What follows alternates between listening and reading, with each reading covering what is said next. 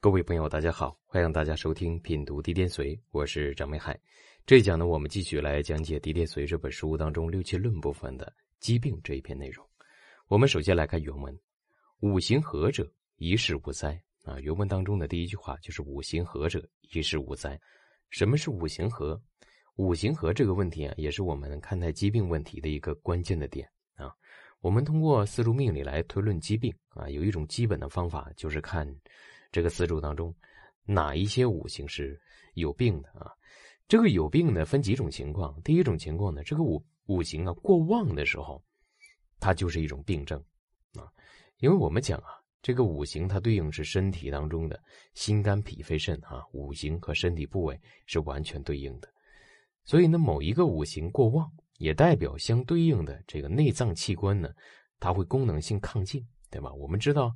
这个五行相生，对吧？内脏当中呢，它也是循环相生的。按照中医的理论来说啊，这个不是西医的。按中医来讲的话啊，这个内脏和五行是对应的。那某一个五行亢盛的时候，那势必就会影响到其他五行的运转、能量的流动。那这种情况就是不好的啊。所以亢盛过旺的五行就是一种病。再有呢，特别衰的五行啊，衰而受克的五行，它也是一种病。这种五行对应的脏腑机能呢，就会偏弱。这个脏腑偏弱啊，就会导致其他的脏腑功能啊，在整个循环流通的过程当中啊，就会偏旺了啊。它偏弱，那么流到这儿的时候，能量就会受阻，受阻呢，就是一种病症啊。这是收科的情况，还有先天性的就特别的衰弱啊。有的五行是啊，先天特别衰啊，特别衰弱的时候，这个呢就代表啊，这个对应的脏腑机能啊，先天性的就比较微弱啊，有一些问题。那么我们现在啊说的都是。五行有病的情况，那五行没有病是什么样的情况呢？大家记住一点就行了啊。这个五行健康没有病，它是有生有泄就没有病啊。这边呢有生扶它的，这边呢有豪泄它的啊，这个五行就不会有病了。那如果说只有生而没有泄，那么这个五行就容易出问题啊。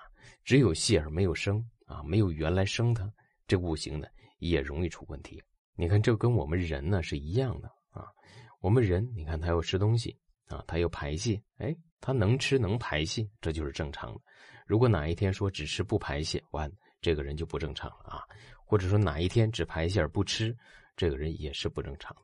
四柱本身就是一种模型啊，它就是效法人呐，效法自然的这样一种模型。它其中呢，五行的道理也是这样的。我们来看刘伯温的注解啊，五行合者，不特全而不缺啊。这个指的说五行合啊，不是因为说这五行非要全的，啊，也不是因为五行啊非要不缺啊，是这个意思。生而不克，只是全者宜全，缺者宜缺，生者宜生，克者宜克啊，则何以，主一事无才。这话很难理解啊，什么意思啊？全者宜全，缺者宜缺，生者宜生，克者宜克。这个宜这个字太难理解了。生者宜生啊，就当生的有生，当克的有克啊，这种情况就比较好，就叫和。那阳位之意什么呀？不就是刚刚我所讲的嘛，对吧？它比较旺的时候，那有制约它的啊；比较衰的时候，有生扶它的。哎，这不就是当克者克，当生者生吗？所以我们探讨这个疾病问题的话，你一定要关注一个点，就是它四柱当中能量是否有流通啊。我们说，如果看一个人的四柱啊，他五行能量流通是很顺畅的话，这个人一生当中是不会有太大的疾病和意外伤害的。所以呢，我们看待一个四柱当中啊，这个命主他是否有问题啊，很关键一点就是要看这个五行能量是否能够流通开。如果不能够流通开，卡在某一个五行上，那对应的五行或者说这个五行与之相关联的五行就会出现问题。那那我们再来看呢，这个任体桥的注解啊。五行在天为五气啊，青色黄白黑也啊，这指的五行啊，在天呢是为五气啊，在地呢为五行木火土金水，在人呢为五脏啊，心肝脾肺肾也。哎，这里面你看啊，他把这个五行跟人体相对应。五行学说最初的时候啊，它对应的就是五材啊，叫我们的社会当中、世间当中五种材料啊。还有五行呢，对应的是五方的概念，后人才把五行这样一个呃概念上升到哲学层面啊。哲学层面就是说，它已经脱离物质了啊，可以单独的形成一套理论而且呢，将这个理论可以应用在我们各种各样的事物当中啊，而且它肯定是对的啊，因为什么呢？因为它是效法自然规律的啊，跟自然的规律它是一致的，所以它肯定是正确的，所以把它提取出来啊，形成一套理论，就是五行学说了。那么在中医当中啊，也是将这种五行学说引入到这个古人的中医当中，然后将我们的脏腑和五行相对应。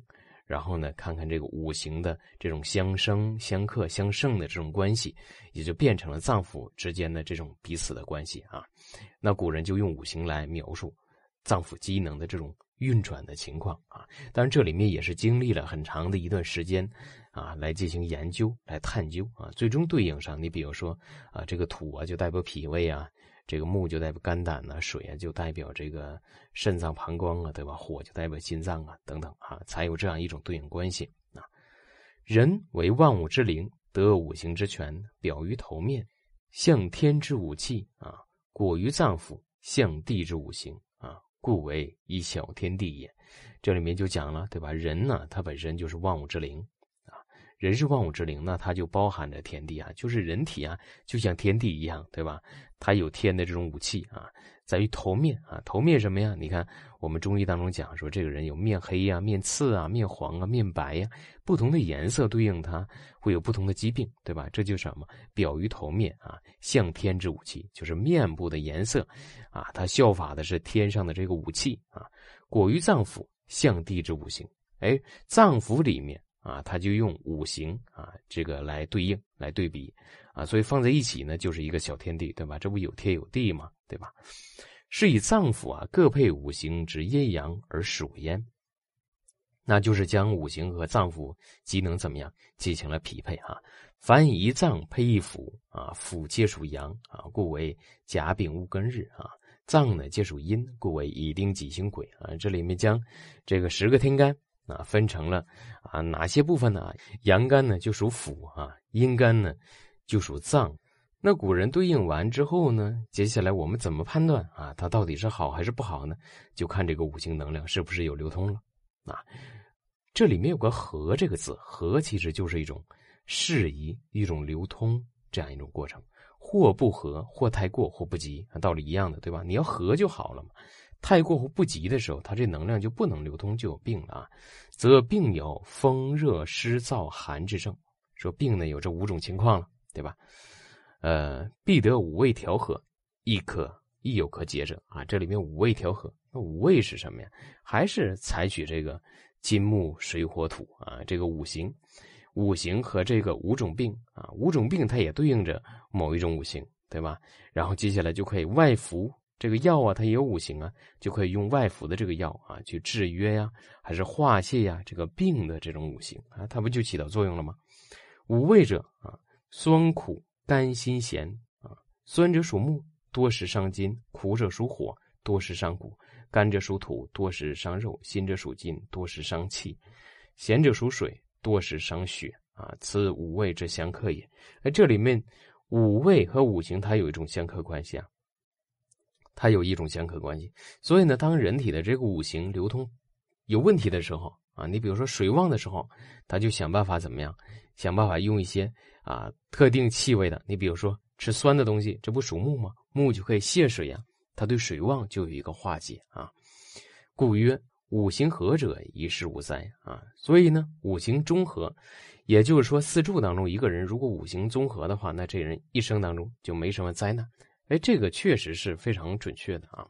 我们想一想啊，我们能够确定一个人的四柱啊，他一生当中没有灾难，哎，这也是很大的一个功绩啊，这也很了不得啊！谁能确定说自己一生无灾呢？对吧？通过四柱，我们就可以分析。那我们再来看啊，不特八字五行一合，即脏腑五行一合也。那阳位之一呢，就是你四柱的五行怎么样也要合。那四柱五行合了，就代表脏腑的五行也是合的。所以讲到这里呢，我曾经就想过这样一个问题啊，说我们现在这个，呃，学习中医啊，学习中医的话，我们说要了解这个天干地支啊，要了解五行。但是我个人理解，如果说大家能更了解这个地天髓的话，啊，对于这个地天髓来解释人体当中的这种种问题的话，会更加的有注意的啊。不仅仅可以用在四柱命理当中啊，你看很多内容中医当中，它的核心思想也是这样的。那我们再来看啊。八字五行之和，即岁运合之啊；脏腑五行之和，即五味合之。哎，你看这里面它还是一个对应啊，一个是内在，一个是外在的。说四柱的这种五行，你要想使它变得趋和啊、相合的话，靠什么呀？你要看大运流年来进行调节它呀，对吧？大运流年是后天的呀，是外在的，它能调节它。那如果人的机体当中呢，那脏腑呢，这种五行呢，它就属于内在的，就像四柱一样。那我外在靠什么来调呢？就靠五味来调啊，对吧？酸甜苦辣咸来进行调啊。和者解之意啊，什么叫解之意呢？就解决了阻隔的问题，使四柱当中的五行能够流通，这样呢就成为和。若五行和，五味调而灾病无矣啊。如果说五行和和，那五味来调整啊，这个时候灾病就无了。那阳外之意，这个就是中药的药性问题了，对吧？这不就是中药治病的过程吗？利用某种外在的五行的状况来干嘛呢？来调节内在的这种五行的失衡的情况啊。故五行之和啊，非生而不克，全而不缺为和也。这个五行之和指的是什么呢？不是说啊，非得要生啊，不是说有克它就它就不和，它就不和，它就不好啊。生和克都是一种什么和的一种状态。生和克都是能够达成和的一个重要因素。你比如说，一个五行它没有克，只有生的话，那它能量不就堵塞了吗？它需要有克，克也是能量转移的一个过程啊！啊，全而不缺为和也。我们说全而不缺，哎，这种情况为和。那如果缺一个五行，那这个五行流通的时候不正常了，这种情况是不是也为和呢？那形成专旺的时候啊，比如说我们说特殊格局，它形成专旺，形成专旺的时候，这个时候也容易出现亢盛的问题。那阳位之意呢，专旺的这个五行，它没有豪泄，它就容易出问题啊。那也就说明呢，专旺本身它也是一种病。所以专旺的人呢，我们说在事业当中，如果运势顺的话，很容易成功；但是运势不顺的话，他就很容易出现问题了。啊，这也是专旺当中的一个缺陷了。其要贵在泄其旺神，泄其有余，有余之旺神泄，不足之弱神受益，此谓之和。你看这里没有谈到和，其实还是个道理：旺而有泄，弱而有福啊。这样的情况就是什么？就是和，和不就好吗？所以我们看疾病的话，大家就看一点就行了，大家就看四柱当中五行，那五个五行都存在，那每一个五行都是有生有泄啊，这样的情况或者有生有克，它这能量怎么样？能进来又能出去。啊，那这种情况都是和的。如果这个五行啊，这个能量只有泄而无生，那么这个地方就是个病啊。当然，这个病你也不要说，哎，它是不是一定是很严重的病呢？对吧？一定是会怎么怎么样？这也不见得。有的病是什么先天性的，有的可能就是后天的，有的就是一种很微弱的病啊。我们再来看，若强制旺神，寡不敌众，处怒其性啊，旺神不能损。弱神反受伤矣啊！这句话就代表什么呢？就是你旺神不能够强制去克它啊。我们说你旺神的话，有生有克是好的呀，对吧？就是五行啊，有生有克是好的。但是旺神，就像我们讲专旺就是这样的，它就属于特殊的情况。由于它太旺了，你不能制约它，你制约它反而会造成什么？造成犯怒，而且制约不了。那么对于身体部位也是这样的啊。我们说一个脏腑功能，你比如说肝胆功能，呃，过于旺盛。那木的五行过旺，那肝胆功能就过于亢盛。那你不能说啊，用金的东西来调整它。那你用金的东西来调整它，反而会触怒这种肝胆的木气，让它过盛。过盛之后，它就会克土。土代表脾胃啊，那对脾胃就是不好的，就有影响的。那这种情况我们可以怎么办呢？可以用水啊，用火来泄它呀，对吧？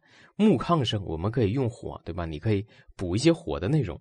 那这个时候火能泄木。同时呢，又能够生土啊，就形成了将旺神泄去啊，将亢盛的气泄去了，就升起了弱的。那这种情况不就平衡了吗？就中和了啊。是以旺神太过者以宣泄啊，不太过者啊以克啊。这里面就说你太过了，那你就泄它可以；或者实在不行的话，顺带势也可以，你就不能克。如果说稍稍旺一点的时候，这种情况可以克啊。弱神有根者一福，无根者反一伤之。哈，这个四柱当中有弱神，弱神就是我们，啊，如果以日主为例的话啊，我们讲究从格了，对吧？你比如说从官杀呀，或者从财呀，这样的格局大家都知道。从格日主无根的时候，不能够遇到有根之地。如果遇到有根之地，我们就称为什么？就称为破局了，啊，就称为破局。那么在四柱当中啊，假如说日主它能量非常弱，那遇到有根的时候。能量非常弱，那么日主对应的这个五行所代表的这个脏腑机能，它就容易出问题，它本身就有问题。那么接下来就是问题什么时间产生？啊，它还有个应验的时间，应验的时间呢，就是啊，它破局之时，啊，所以你看四柱命理谈疾病、谈运势都是对应的。所以一个人呢，身体好坏影响到精神好坏，精神好坏就影响到事业好坏。所以你看，我们很多时候我们在探究说四柱命理为什么能够预测人的吉凶祸福啊？从这个五行生克这个角度，为什么能这么准？很重要一个原因就是它模拟了人体的脏腑机能的状况啊。然后呢，我们可以推测出人的脏腑机能的这种强与弱啊。通过这样一个观点，它会影响到精神，精神就会影响到事业啊。对吧？当然，这是一种逻辑了。如果大家呢搞不清楚，那这是一种可以研究的逻辑。当然，我们说四柱命理对于人生运势能够，呃，有一个大致准确方向的一种确认和把握的话，还有其他的啊，还有其他的逻辑，这只是其中逻辑当中的一种啊。那我们再来看啊，凡八字啊，须得一神有力啊，智化合一，主一事无灾，非全而不缺为美，生而不克为何也啊？你看这里没有谈到。须得一神有力啊！这一神指的什么？就是指用神嘛，对不对？当你有用神的时候，那就智化得意，一生无灾嘛。那没有用神呢？反之过于偏枯的时候，那这是一生就会有毛病了，对吧？非全而不缺为美，生而不克为何也？最后一句话就是告诉你，并不是说五行全它就好啊，五行全但同样代表有的五行它会受克啊，也不代表说生而不克。